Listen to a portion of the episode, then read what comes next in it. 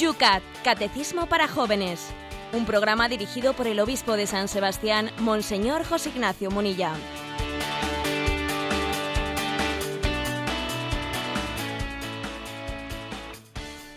Buenos días, querida familia del Yucat. Comenzamos hoy lunes una semana más en este espacio que de lunes a viernes os acompaña a esta misma hora todos los días con la gracia de Dios. Lo hacemos así, lo queremos hacer pues desgranando los puntos que el Yucat, el catecismo para los jóvenes, nos plantea cada día, de la mano con las explicaciones del obispo de San Sebastián. Lo hacemos en un día realmente precioso que amanece en San Sebastián, cuando nos estaban anunciando de nuevo mal tiempo, bueno, pues el sol radiante abre la mañana con 16 grados en San Sebastián. Por Madrid, Rocío, ¿cómo tenemos el día? Más o menos igual, muy soleado y 17 grados. No sé qué opinarán nuestros oyentes más jóvenes, los jóvenes que están ahora mismo pues en las rectas finales de los exámenes, algunos ya pues prácticamente terminados y otros, bueno, con la soga al cuello. Les tendremos que dar una palabra de consuelo o de alivio a los que lo tengamos ahora mismo en antena. José Ignacio, buenos días. Pues sí, este programa, vamos, somos conscientes de que pues, su audiencia es muy diversa, muy plural, también en sus edades, pero desde que este curso iniciamos la explicación del catecismo, bajo esta formulación del Yucat, del Catecismo para los jóvenes, pues les tenemos a los jóvenes especialmente como interlocutores. Y en este momento en el que están finalizando el curso escolar, les queremos dirigir una palabra de ánimo, eh, que sabemos que los exámenes, pues bueno, pues en una determinada cultura, eh, pues son antipáticos, son antipáticos, es que claro, los exámenes pues me están un poco como haciendo que me lo juegue todo eh, bueno, pero es que obviamente en esta, en esta sociedad tiene que haber también unas fórmulas de evaluación que tienen que ser al mismo tiempo estímulo al, eh, pues al esfuerzo. Todos hemos pasado por vuestra edad, sabemos eh, que enfrentarte, enfrentarte a un, a un examen, a una evaluación, tiene algo de antipático, porque siempre pues es juzgar algo más amplio pues con una fórmula que es demasiado eh, pues que es inevitablemente, digamos, pues arbitraria. Algo de arbitrariedad siempre tiene un examen, pero creo que tenemos que superar esa antipatía. Es decir, superar esa antipatía sabiendo que es necesaria la evaluación y que además también seamos sinceros, es un acicate para nuestro esfuerzo. Eh, creo que sin las evaluaciones, pues posiblemente nuestra pereza pues, pues se escudaría en, en muchísimas cosas para no dar mejor, lo mejor de nosotros mismos. Luego, no vamos a quejarnos ¿eh? y vamos a sacar toda la, eh, toda la potencialidad de los exámenes. Ojalá un estudiante cristiano sea capaz de estudiar no por los exámenes, sino sirviéndose de los exámenes ¿eh? para sacudir su pereza. Este es nuestro ideal. No estudiamos por los exámenes, estudiamos para dar gloria a Dios y para poder servir el día de mañana a nuestra sociedad. Ahora bien, los exámenes nos vienen bien para que sea un acicate, necesitamos que nos aten corto, porque es que tenemos una tendencia a la, a la, pereza y al desorden muy marcada que llevamos dentro de nosotros y necesitamos que nos aten corto pues para poder dar lo mejor de nosotros mismos. Estudiamos para gloria de Dios y para servicio de nuestros hermanos. A ello vamos a animar a nuestros oyentes, a nuestros jóvenes oyentes, y a ellos les dedicamos, pues con mucho cariño, el programa que comienza en estos momentos, que se llama El...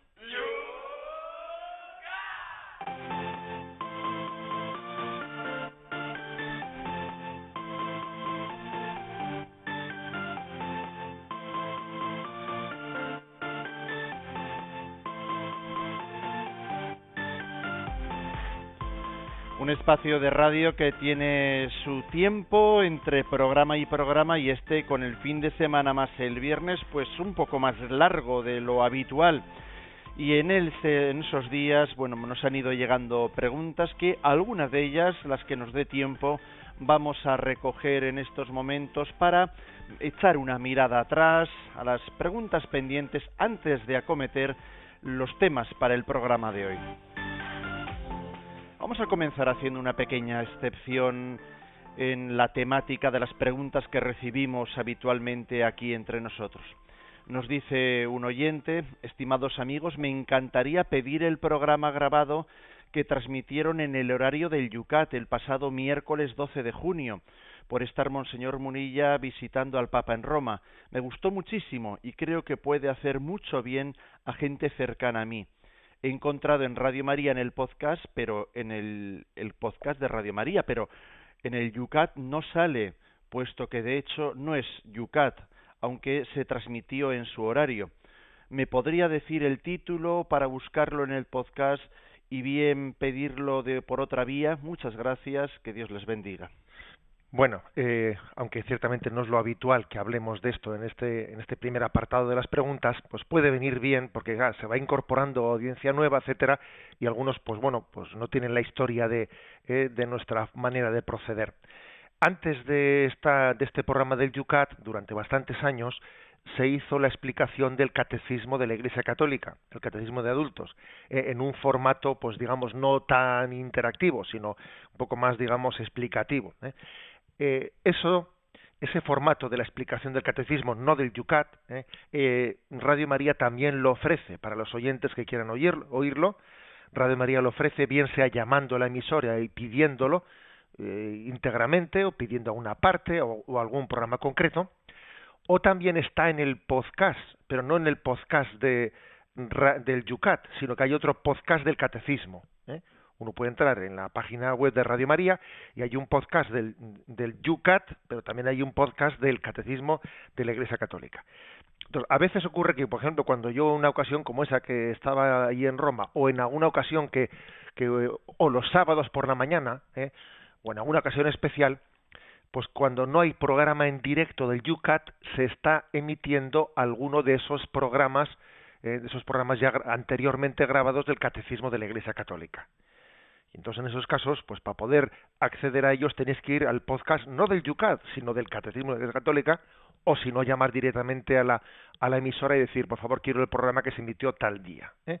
Bueno, lo digo, quizás de cara a la formación, de cara a la formación, bueno, es posible eh, que los programas, los programas de, del catecismo de la Iglesia Católica de cara, digamos, al futuro, pues como allí era un poco más explicación pura y dura de, de, la doctrina, pues quizás puedan tener más utilización. Es verdad que los programas del Yucat que aquí hacemos, hombre, también pueden tener una, una, utilización a posteriori, pero es verdad que en ellos, pues como veis, invertimos más tiempo, más etcétera, un poco la interactividad, ¿eh? que quizás es algo más del momento que de ser utilizado en el futuro. Quizás solo un pequeño apóstrofo, el, la fecha que encuentran en el podcast del Yucat es la fecha de la emisión, ¿eh? de la emisión que se hizo ese, ese programa pues en su día, pues imagínense en el año 2007, en el año 2008 entonces, si mm, no saben, ¿eh? Eh, que lógicamente no saben, eh, o salvo que hayan apuntado el punto del catecismo que se está explicando, que es otra fórmula de buscarlos, por el punto que explica, bueno, pues llamando a Radio María le dirían la fecha de emisión, la fecha original del programa que escucharon, pues este sábado pasado, en qué fecha se emitió y lo pueden buscar en el podcast por la fecha de emisión, si es que no pillaron el número del catecismo que sí que viene en el podcast. Vamos con más preguntas. El César, por ejemplo, nos dice, el gobierno del pueblo, dice, una falacia contra la que Aristóteles advirtió con razón. El gobierno siempre es de pocos. Se trata de si esos pocos A son morales o inmorales, B escuchan a sus compatriotas para tomar decisiones o no. Pues bien, esa precisión es, eh, no digo realista, sino eh, muy realista. Aristóteles, pues era un, un filósofo, eh, pues que se caracterizaba eh, por tener no únicamente pues unos discernimientos sobre el ente, el ser, la metafísica, sino también después por hacer una filosofía muy de sentido común sobre la vida política. Por eso Aristóteles decía, ojo, el gobierno del pueblo, el gobierno del pueblo, a ver, siempre son unos poquitos los que gobiernan. Luego el pueblo, el pueblo, ¿eh? pueblo buscará unos representantes, ¿eh? pero al final gobernarán los representantes. Sí que es verdad que hay algunas, eh, algunas, mm, yo diría, mm, ayudas posibles ¿eh? a que esos representantes al final pues no, no estén secuestrando, ¿eh? secuestrando la voluntad popular. Y yo creo que podría haber algún elemento regulador como el que muchas veces se comenta, pero yo observo que no que no se pone, no se termina de poner en práctica, que son las listas abiertas. A ver, yo creo que sería sería muy importante que un sistema democrático tuviese listas abiertas para que uno no esté eligiendo sin más un partido político, sino que tenga la capacidad de elegir a personas, como de hecho ocurre, por ejemplo, en las elecciones al Senado, poder elegir a personas concretas. ¿Por qué? Porque, claro, porque todos sabemos, como dice aquí, ¿no? Pues eh, César, que al final la moralidad o inmoralidad del sujeto en cuestión, del político en cuestión, va a ser muy determinante puede tener la ideología que sea el partido, el partido que representa, pero al final todo va a pasar por su, por su ética.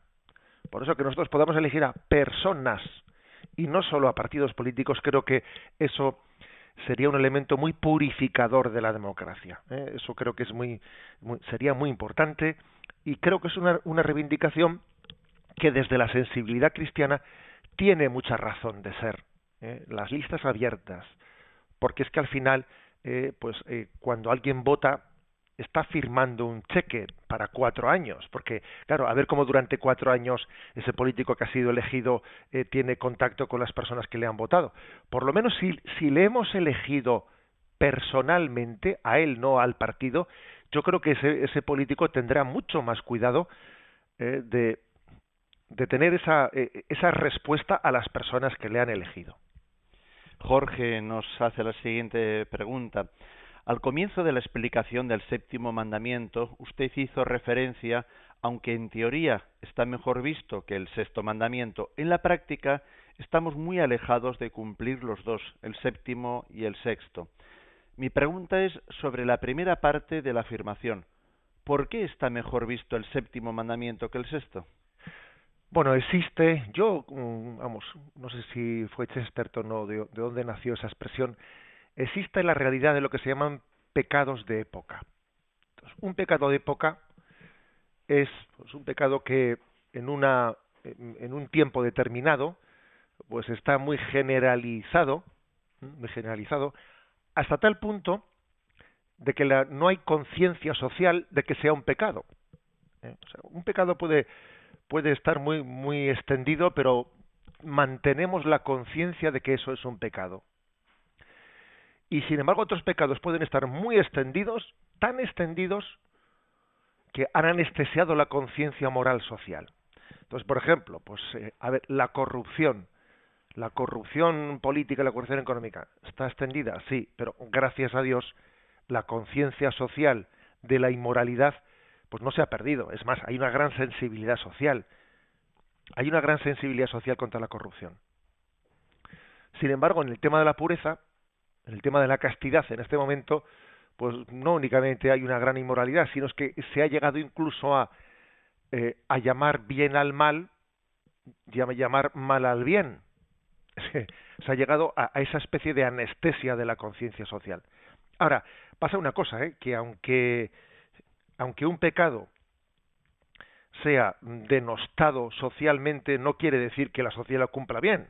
Por eso yo dije, vamos a ver, ahora pasamos del sexto mandamiento al séptimo, que en teoría vamos a hablar de una cosa más políticamente correcta, que es lo de no robar, ¿eh? que no cometer actos impuros. Es, pero, pero me atreví a decir, una cosa es que sea mejor visto, pero luego otra cosa es que en la medida en que bajemos a cositas concretas, a esto, al otro, a mi forma de robar, eh, a mi forma que si yo soy responsable en el trabajo, que si el pago de impuestos, que si tal, que si cual, entonces ya vamos descendiendo y nos va tocando el trigémino, como se dice popularmente, ¿no? Ya me va tocando, me va afectando. Y, y, entonces al final comprobamos que en realidad la moral tiene que ser íntegra. O sea, que es que no se puede decir yo eh, sí acepto los principios morales en materia, en materia social, pero no en materia sexual. No, no, no. Es que la vida moral o es íntegra o es en su totalidad o, no o somos inmorales. Funes nos dice la economía de libre mercado es la única forma de economía que prácticamente se ha mostrado capaz de 1. Respetar la propiedad privada. 2. Fomentar el éxito de los emprendedores. Tres, permitir la investigación de capital, la inversión de capital. Todo esto ha redundado en la generalización de acceso a bienes y servicios básicos. Como cualquier otra invención humana, la perversión de los valores morales, la perversión de los valores morales ha desencadenado injusticias, excesos y desórdenes inaceptables. No en vano todo poder implica la tentación del príncipe de este mundo, nos dice Funes. Bien, eh, creo que es que su reflexión es, muy correcta. Mm, es decir, en la economía de mercado, en la economía de mercado, y dijimos que nosotros el término economía de mercado nos parece más apropiado que el término de capitalismo. Eh, posiblemente además el término capitalismo ha sido acuñado desde el ámbito eh, desde el ámbito marxista eh, queriendo hacer como una disociación entre el trabajo y el capital. Eh, y entonces, bueno, desde el punto de vista, eh, desde el punto de vista cristiano, el trabajo y el capital, León XIII dijo en la Rerum Novarum, el capital no puede existir sin el trabajo, como tampoco el trabajo sin el capital. O sea, en la doctrina social de la Iglesia, esa disociación entre trabajo y capital no debe de existir. ¿eh? Eh, y es más, es bueno buscar pues una, unas fórmulas de trabajo que sean de alguna manera copartícipes del capital, pues teniendo una participación de las de los beneficios, etcétera. Y es importante también buscar unas formas de participación del capital que participen del trabajo, o sea, que también las personas que ponen el capital participen del trabajo, no solo firmando un cheque. O sea, que tiene que haber colaboración entre trabajo y capital. ¿eh? Eso ayuda mucho. Entonces nosotros más que de capitalismo hablamos de economía de mercado, pero sí que hacemos un matiz, ¿no? Y el matiz es el siguiente, que si alguien pensase que para que la economía funcione bien, que es un poco un principio liberal o de liberalismo eh, extremo, lo que hay que hacer es dejarle eh, sencillamente a la, sociedad eh, a la propia dinámica ¿no? de, la, de la economía de mercado, del capitalismo, dejarle que se desarrolle. O sea, que cuanto menos intervengamos mejor. Bueno, vamos a ver.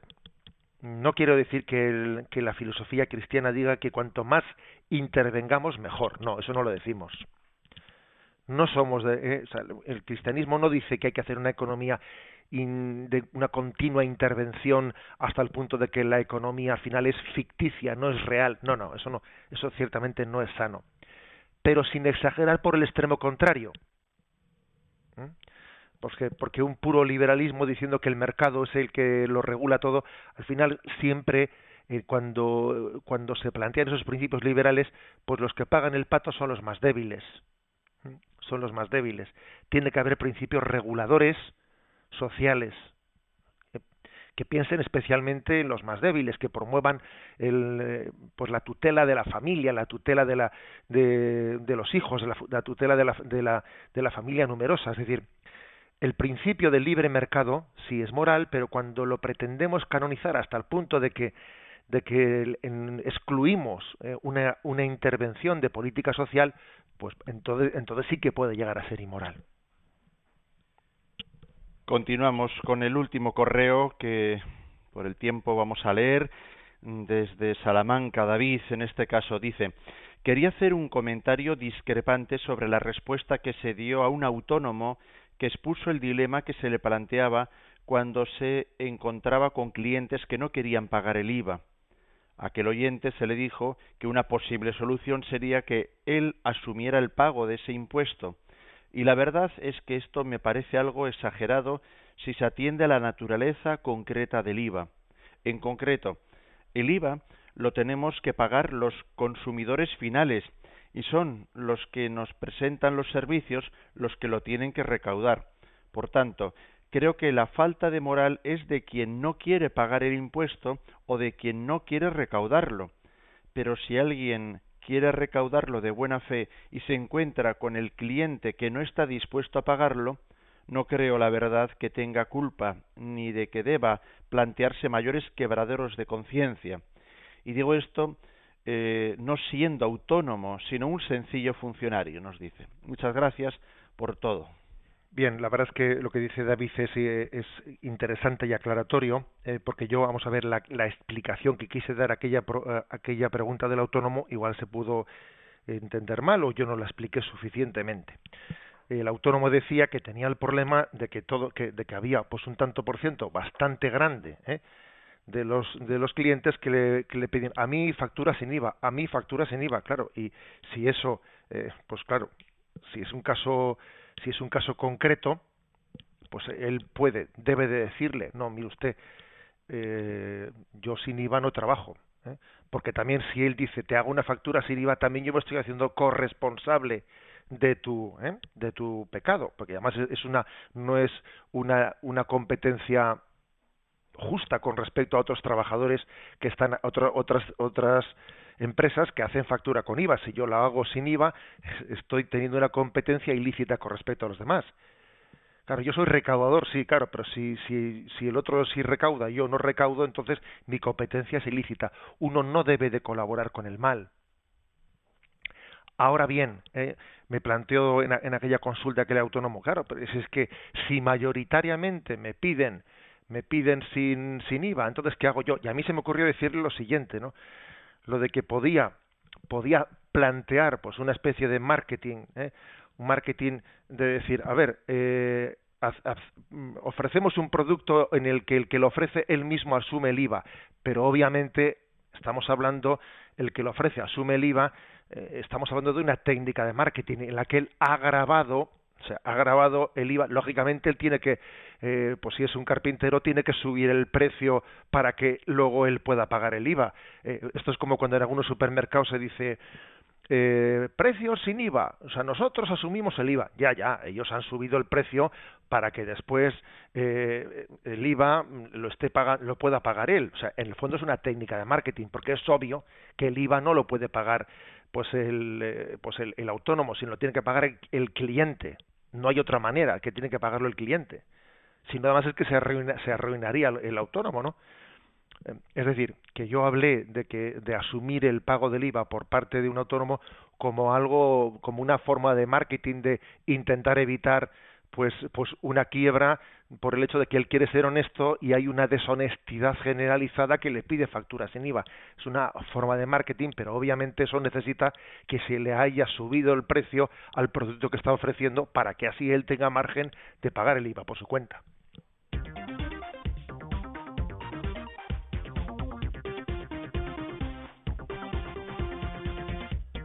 Son las 8 y 23 minutos, 7 y 23 minutos en las Islas Canarias. Comenzamos con los temas de este lunes del Yucat. Punto 444. 444. ¿Qué dice la doctrina social de la Iglesia acerca del trabajo y el desempleo?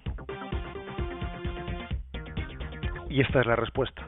El trabajo es un mandato de Dios a los hombres en un esfuerzo común debemos mantener y continuar la obra de la creación.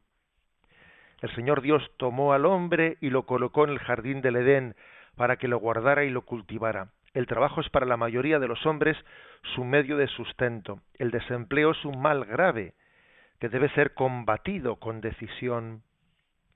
Mientras que hoy en día muchas personas a quienes les gustaría trabajar no encuentran un puesto de trabajo, Existen adictos al trabajo que se entregan de, tal modo al trabajo que no encuentran tiempo para Dios ni para el prójimo. Y mientras que muchas personas apenas pueden alimentarse a sí misma y a sus familias con sus sueldos, otros ganan tanto que pueden llevar una vida con un lujo inimaginable. El trabajo no es un fin en sí mismo, sino que debe servir a la relación de una sociedad que corresponda a la dignidad del hombre. La doctrina social de la Iglesia aboga por ello a favor de un orden económico en el que todos los hombres colaboren activamente y puedan participar del bienestar alcanzado.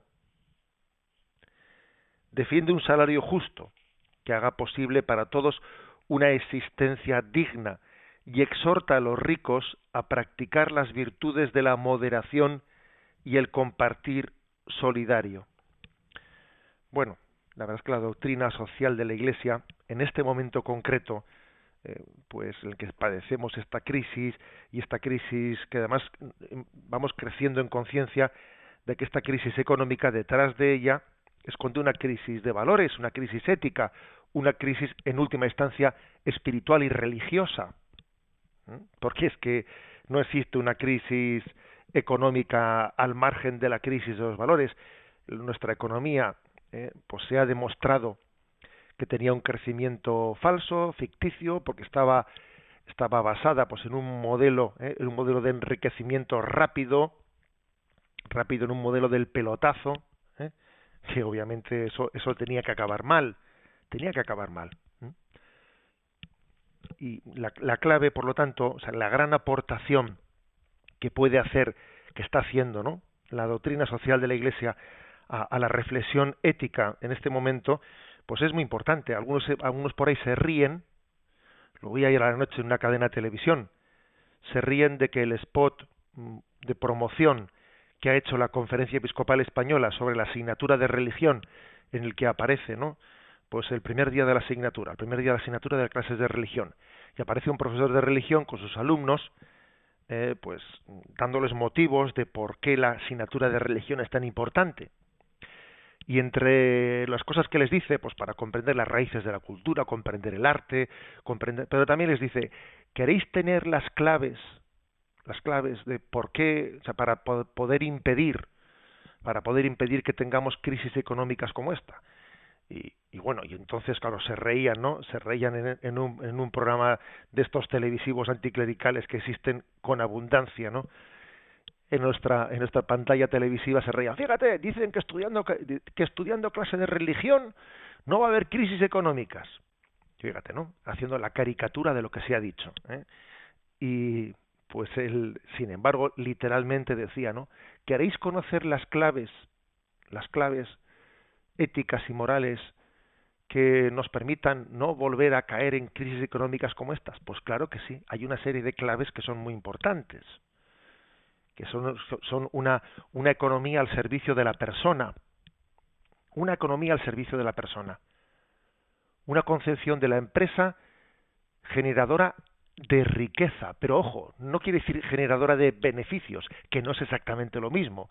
Uno genera riqueza, que no es exactamente que generar beneficios. ¿Mm?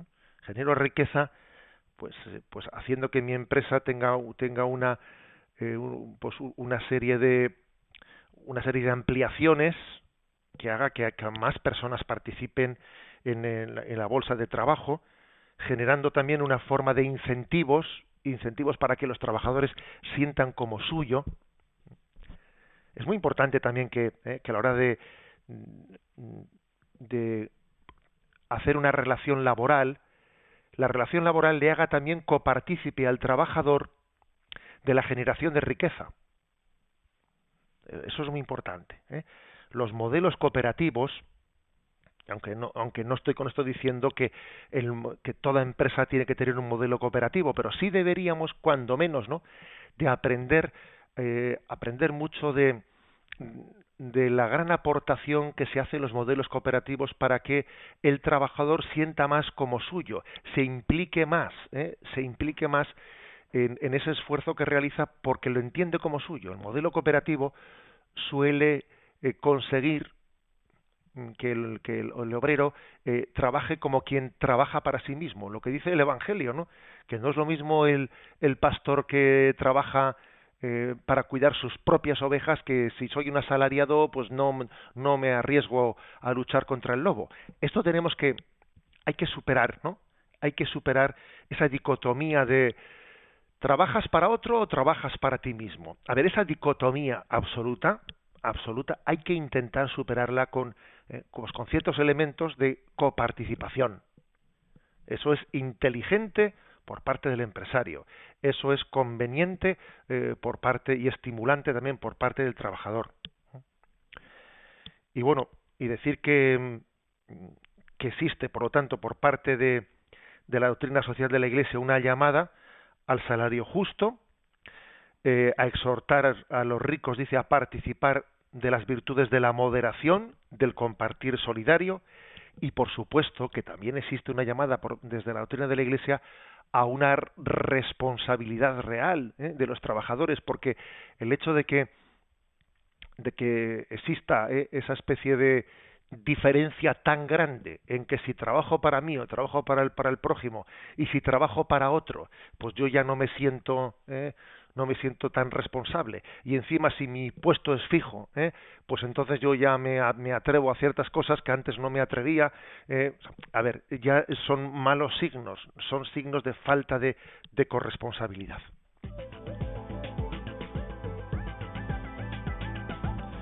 Son las 8 y 31 minutos, 7 y 31 minutos en las Islas Canarias. El tiempo para nuestro descanso musical y para vuestra participación. Lo podéis hacer a través de los canales que recordamos diariamente para los nuevos oyentes que siempre se suman a esta sintonía. A través de Twitter, los tuiteros no tienen más que comprimir su pregunta en 140 caracteres citando a arroba obispo munilla. Lo puedes hacer también bajo la pregunta que acabamos de explicar en la página de Facebook, Yucat Radio María. También puedes enviar un correo electrónico a yucat@radiomaria.es y por supuesto también atendemos el teléfono de Radio María. Para participar en directo 91 153 8550 91 153 8550 Twitter, bueno, ya son las nueve. Se trata de una quedada virtual para reflexionar conjuntamente sobre los nuevos medios para anunciar el Evangelio. Una iniciativa de emisión creada por los religiosos que vayan a...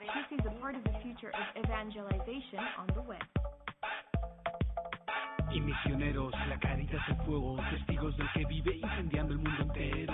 Y misioneros, los hijos de la iglesia, logosfera cristiana impactando las conciencias. Y misioneros, la caridad es fuego, testigos del que vive incendiando el mundo entero. Y misioneros, los hijos de la iglesia, logosfera cristiana impactando las conciencias. Los hijos de la iglesia renuevan su obediencia de Cristo enviados a anunciar con toda su fuerza justicia y paz en comunión con Dios y los hermanos. El plan soñado de antaño toma nota, hermano. El pecado se ha cebado, miedo y muerte ha sembrado. La obra de sus manos, Dios no la ha abandonado. Por su misericordia, redención, justicia y gloria. La entrega de su Hijo trajo al mundo nueva victoria. Llegar a ser los hijos con el Hijo de las aguas del bautismo, morir y renacer con Cristo. Victoria del amor sobre el pecado. La vida nueva brota de la cruz por su costado. Yeah. Y misioneros, la caridad es el fuego, testigos del que vive incendiando el mundo entero. Y misioneros, los hijos de la iglesia, logosfera cristiana impactando las conciencias. Y misioneros, la caridad es el fuego, testigos del que vive incendiando el mundo entero. Y misioneros, los hijos de la iglesia, logosfera cristiana impactando las conciencias. En el siglo XXI nuevo impulso hemos tomado. La red no es un medio sino un lugar habitado. Allí donde hay un corazón nos sentimos llamados. La red lugar donde vivir también reconciliados. Misión en internet y misión la llamamos. Red de esperanza y caridad que nos hace hermanos. Por Cristo convocados, sin miedo lo anunciamos. Propuesta de sentido colma el corazón humano. La red lugar, encuentro de diálogo. Si crece la amistad, pues vamos desvirtualizamos. Los sí encuentros, la alegría están sembrando. Semillas de fraternidad por todo el mundo germinando. Y misioneros, la caridad es el fuego. Testigos del que vive incendiando el mundo entero. Y misioneros, los hijos de la iglesia. Logosfera cristiana impactando las conciencias. Y misioneros, la caridad es el fuego. Testigos del que vive incendiando el mundo entero. Y misioneros, los hijos de la iglesia. Logosfera cristiana impactando las conciencias. Los hijos de la iglesia, misioneros enviados. Ya sea en la universidad, en Twitter o el trabajo. Su vida entera habla de quién les ha salvado. Ser misionero no es opción, es nuestro ser cristiano. El Papa se ha sumado, Pontifex ha creado. Y misionero puedes ser si quieres, soy hermano. Síguenos, te enseñamos. Facebook, Twitter estamos. Y misión.org camina a nuestro lado. Los tiempos han cambiado rápido. La salvación en Cristo es un upgrade necesario. El mundo vive, espaldas y lo olvidado. En internet un faro misión ha creado, yeah. Y misioneros, la caridad es el fuego. Testigos del que vive incendiando el mundo entero. Y misioneros, los hijos de la iglesia. Logosfera cristiana impactando las conciencias. Y misioneros, la caridad es el fuego. Testigos del que vive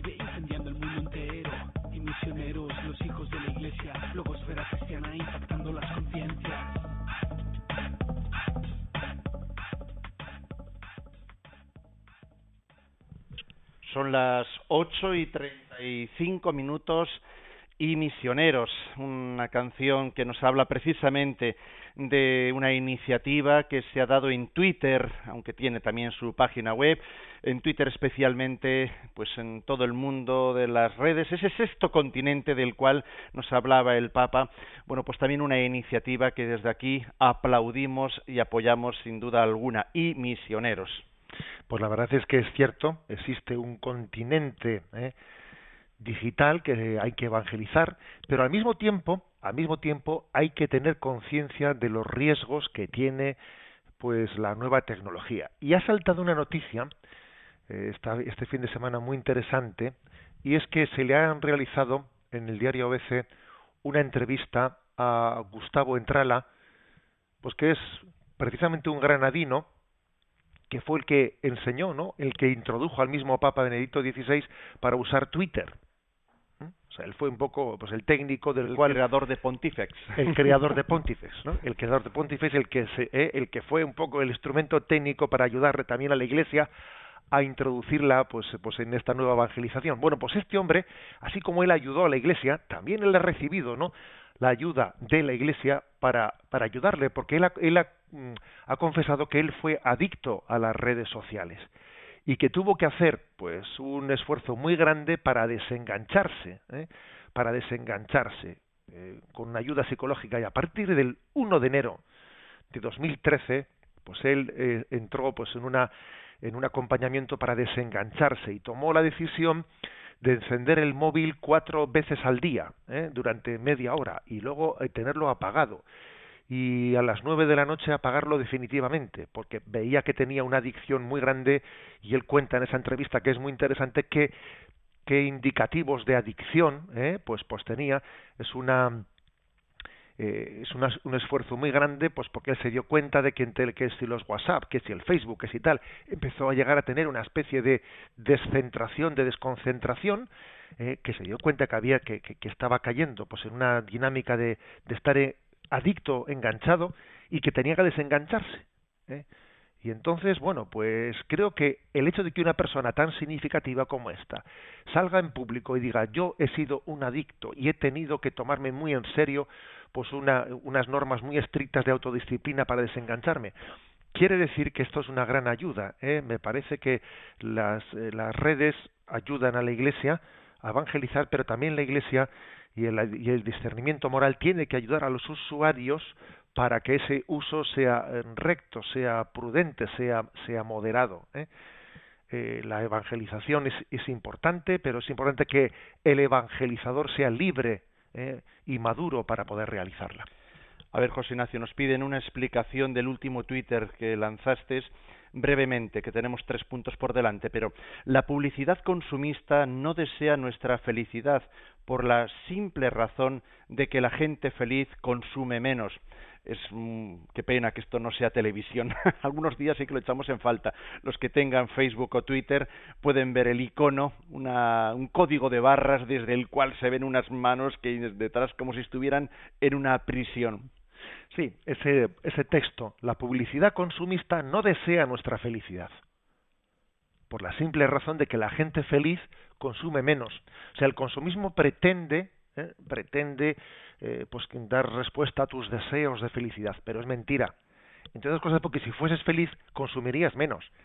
O sea, al consumismo le interesa que tú que tú al mismo tiempo que te sacia la sed te cree más sed. El consumismo tiene para que sea sostenible, el consumismo tiene que generar infelicidad. Porque la gente infeliz es la que consume. El que es feliz consume mucho menos, es mucho más austero. Luego, no caigamos en este juego. No caigamos en este juego. Y no confundamos calidad de vida con nivel de consumo, que es un gran error. Que es lo que planteo yo en el icono que hemos lanzado aquí en Facebook o en el que hemos lanzado también en Twitter. No confundas calidad de vida con nivel de consumo. El consumismo siempre bajo, bajo excusa de que viene a saciarte la sed, te da más sed. ¿eh? Es como si alguien ¿eh? Es como si alguien te, diese un refresco que aunque en teoría te quita la sed, te da más sed. ¿eh? Algo así ocurre con el consumismo. Aprovechamos para nuestros oyentes eh, que son pues participantes de las redes sociales que cuando entren en la página de este programa Yucat eh, de Radio María no se olviden de dar el me gusta, que eso será lo que en su perfil, en su muro personal, mm, tengan las preguntas que todos los días aquí en este espacio vamos explicando.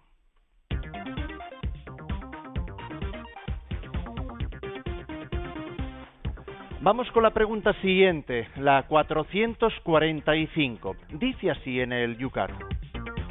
¿A qué se refiere el principio de trabajo sobre el capital? La Iglesia siempre ha enseñado el principio de la prioridad del trabajo sobre el capital. El dinero o el capital lo posee la persona como una cosa. El trabajo, por el contrario, no se puede separar del hombre que lo realiza.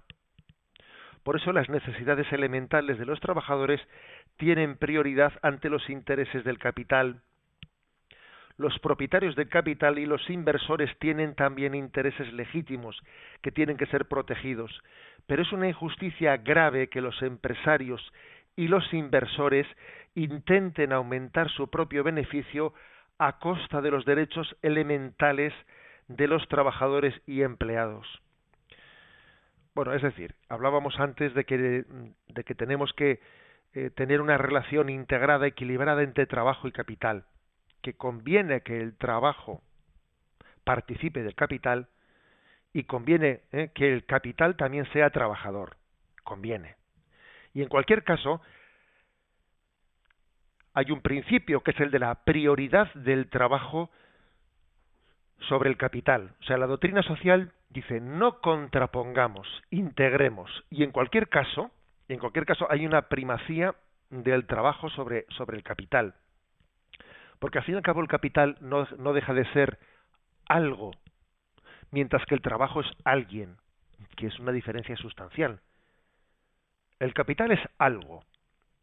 Es verdad que es algo de alguien, con lo cual también merece un respeto, o sea, el capital merece un respeto, porque es algo de alguien. Pero es que el trabajo es alguien directamente, es alguien. Y entonces el nivel de, eh, de respeto que requiere, pues obviamente es superior. Luego, nuestro principio es mm, trabajo y capital deben de estar integrados. Lo inteligente es que el trabajo participe también del capital y que el capital sea trabajador. ¿eh? Eso es lo, inteligente. Y en cualquier caso, a la hora de, bueno, pues de regular este equilibrio que no siempre es sencillo, pues el trabajo tiene que estar por encima del capital, ¿eh? porque estamos hablando de personas frente frente a algo, frente a un capital que ciertamente tiene dueño, tiene dueño, pero que no deja de ser un elemento al servicio de las personas.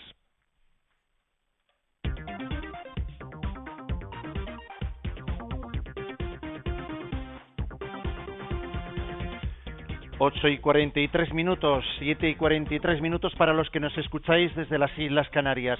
En el Yucat tomamos por delante el punto 446.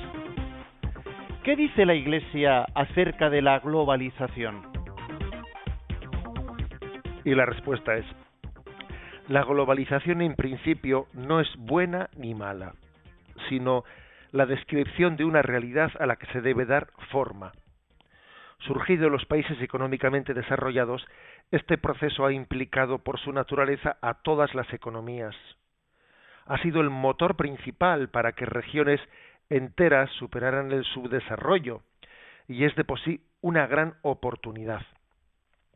Sin embargo, sin la guía de la caridad en la verdad, este impulso planetario puede contribuir a crear riesgo de daños hasta ahora desconocidos y nuevas divisiones en la familia humana.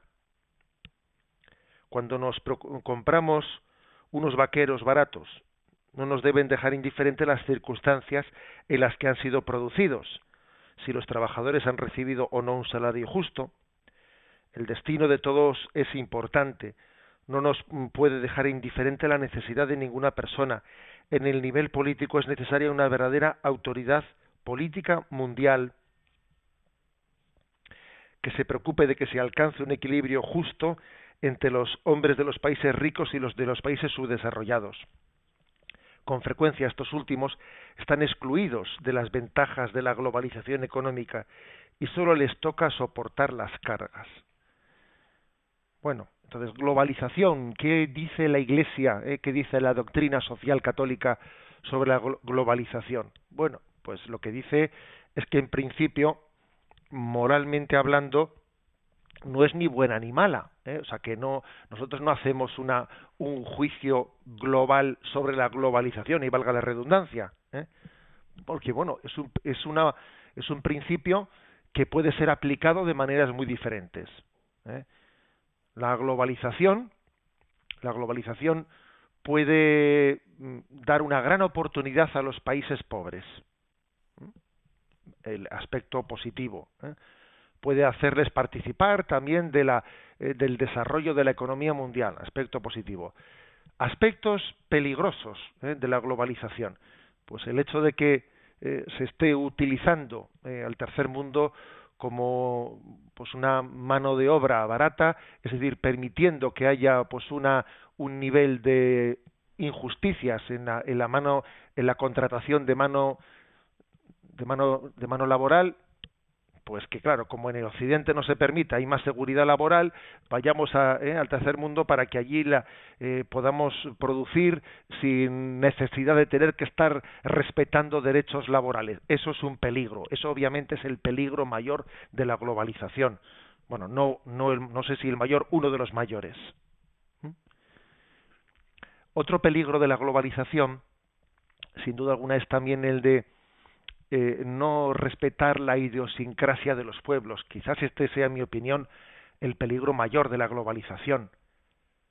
El que se vaya a los países eh, del sur, un poco obnubilando, eh, obnubilándoles, pues presentándoles desde una antena parabólica una ensoñación de la riqueza, desde luego es un peligro muy grande pues cuando una antena parabólica eh, empieza a transmitir una realidad de una ensoñación de progreso pues en una aldea de África. Es un, es, es un peligro tremendo porque no le permite crecer de una manera armónica a ese pueblo sino que le da una ensoñación y entonces comienza interiormente espiritualmente no comienza en vez de vivir eh, pues eh, en el equilibrio de un progreso sostenido en su entorno, pues lo que él sueña es bueno, voy a ir de aquí, me voy a lanzar a Europa a ver si allí yo consigo ese coche que he visto por televisión, a ver si yo consigo ese modelo de, eh, de vivienda, es decir, es, es estar en el peor de los sentidos, la globalización puede ser como no respetar la, la idiosincrasia de los pueblos, en sus costumbres, sus ritmos de crecimiento, eso es otro gran peligro. Pero sin duda alguna, eh, sin duda alguna, la, globalización eh, permite permite grandes grandes oportunidades, como digo, ¿eh? y es la, oportunidad de que el tercer mundo no, no solamente sea los países del sur no se limiten a ser pues un lugar de obtención de materias primas sino que participen también de alguna manera, ¿no? De, la riqueza que generan las materias primas que muy mayoritariamente parten de aquellos países. ¿eh? O sea que es que al final, como siempre, la clave, la clave está en quienes pongan en marcha los principios. ¿eh? La, la, clave está en nosotros. ¿eh? La clave no está, como decíamos antes, a ver qué es capital o trabajo. No, si la cuestión está en el capitalista y la cuestión está en el trabajador. ¿eh? El capital y el trabajo no son problema. El problema son el trabajador y el capitalista, o sea, las personas. No, no, no. Y el problema no es la globalización, sino el problema es fulanito y menganito y mi forma de llevar adelante esta empresa y mi forma ¿eh? de crear, eh, crear obstáculos para que determinados países sus productos lleguen hasta aquí, eh, hacer cotos cerrados, eh, mm, pretender decir el mundo es globalizado si me conviene a mí, si no me conviene a mí, entonces yo le pongo puertas. Entonces, claro, una utilización de la globalización a conveniencia, etcétera, etcétera. Ese es el problema, ¿no? Frente al cual aquí pues se hace ese discernimiento ético.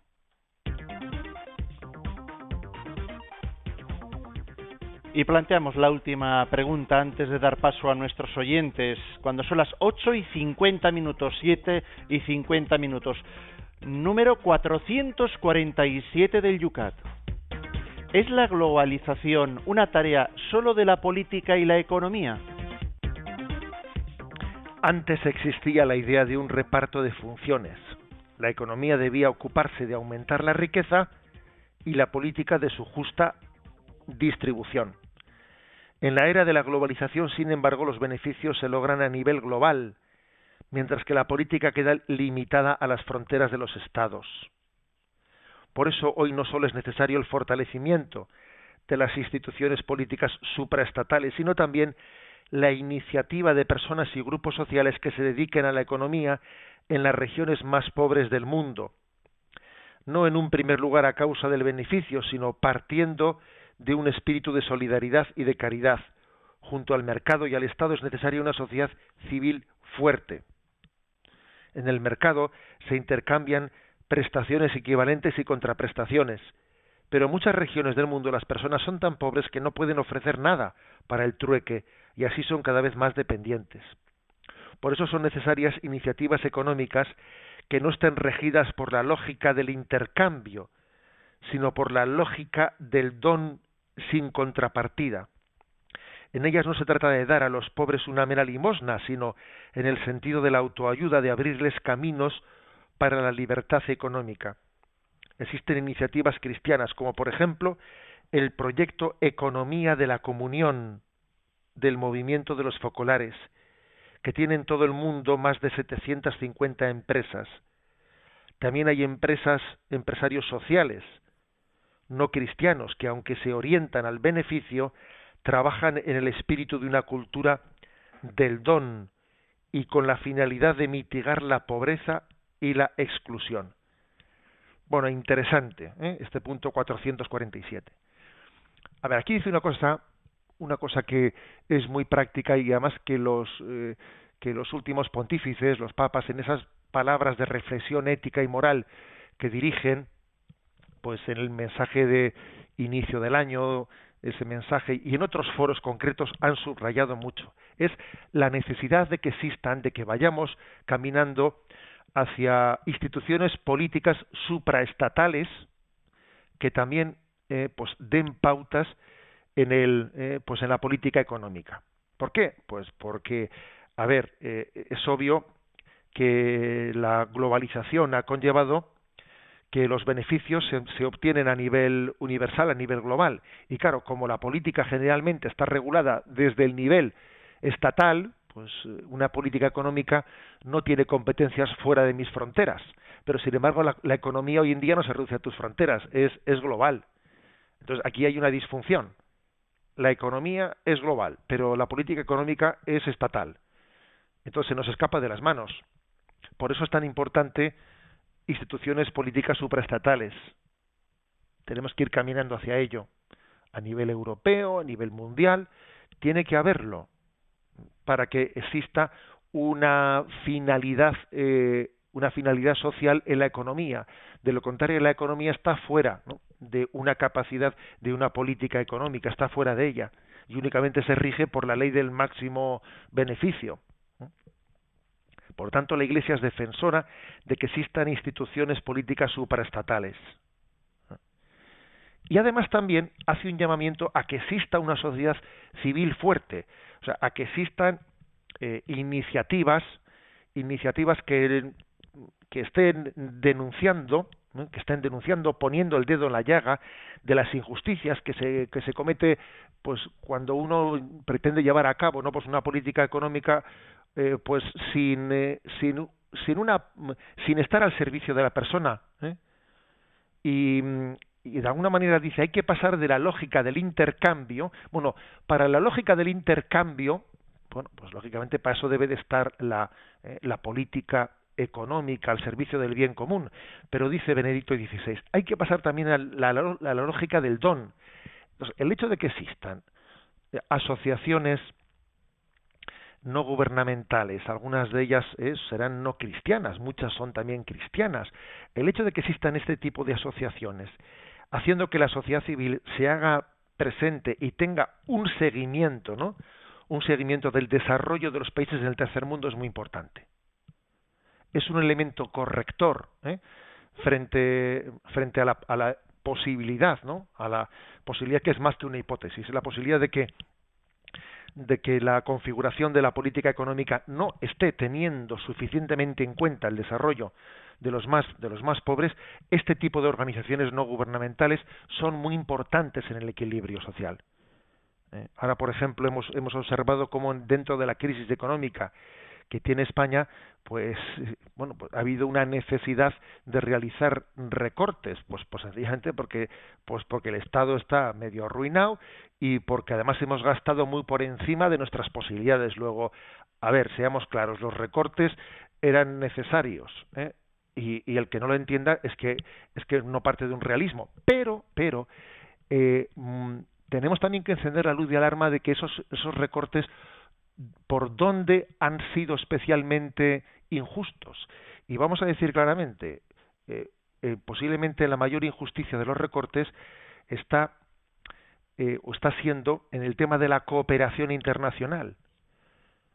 La cooperación internacional que se hace a todas estas organizaciones por el desarrollo del tercer mundo. Es que resulta es que resulta, fijaros bien, que el presupuesto del Estado español para apoyar a la cooperación internacional se ha reducido a un 20%, se ha tenido un 80% de disminución, que eso comparando con los, o sea, comparando con esto los recortes de educación, etcétera, son una broma, o sea, un, un recorte de un 80% es el mayor de los recortes. Y de esto parece que nadie diga nada, porque claro, en el tema educativo y en el otro y tal hay muchas voces que, que aquí se quejan, pero como en el tema de cooperación internacional con el tercer mundo, como aquí no hay quien se queje, no, no. A ver, es que tenemos un deber moral, un deber moral para con lo que pasa en el mundo entero. Es que por eso dice aquí la doctrina social de la Iglesia que hace falta, ¿eh? que hace falta órganos supraestatales, ¿eh? supraestatales que estén preocupados del, del bien común eh, globalizado en todo el mundo.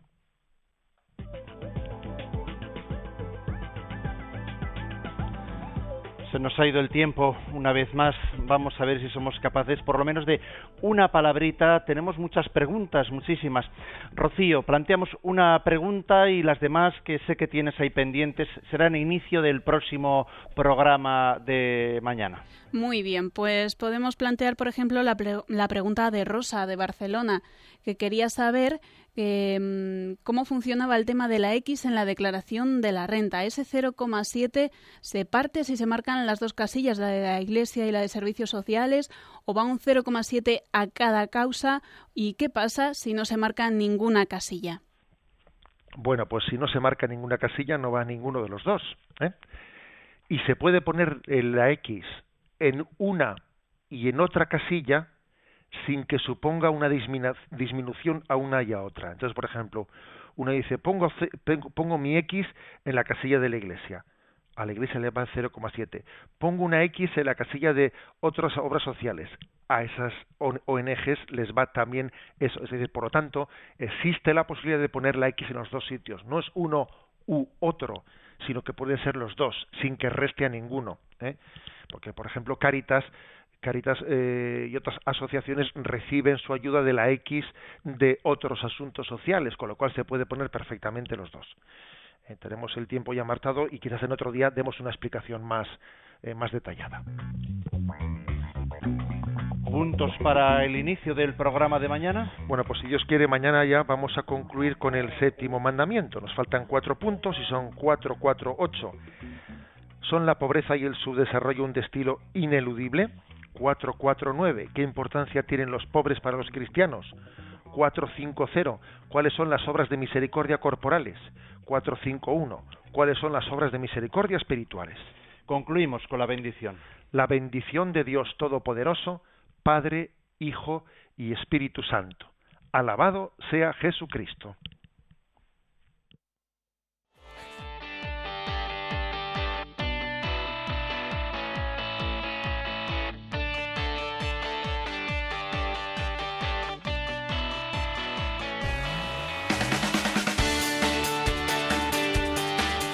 Y así finaliza en Radio María Yucat, un programa dirigido por el obispo de San Sebastián, Monseñor José Ignacio Monilla.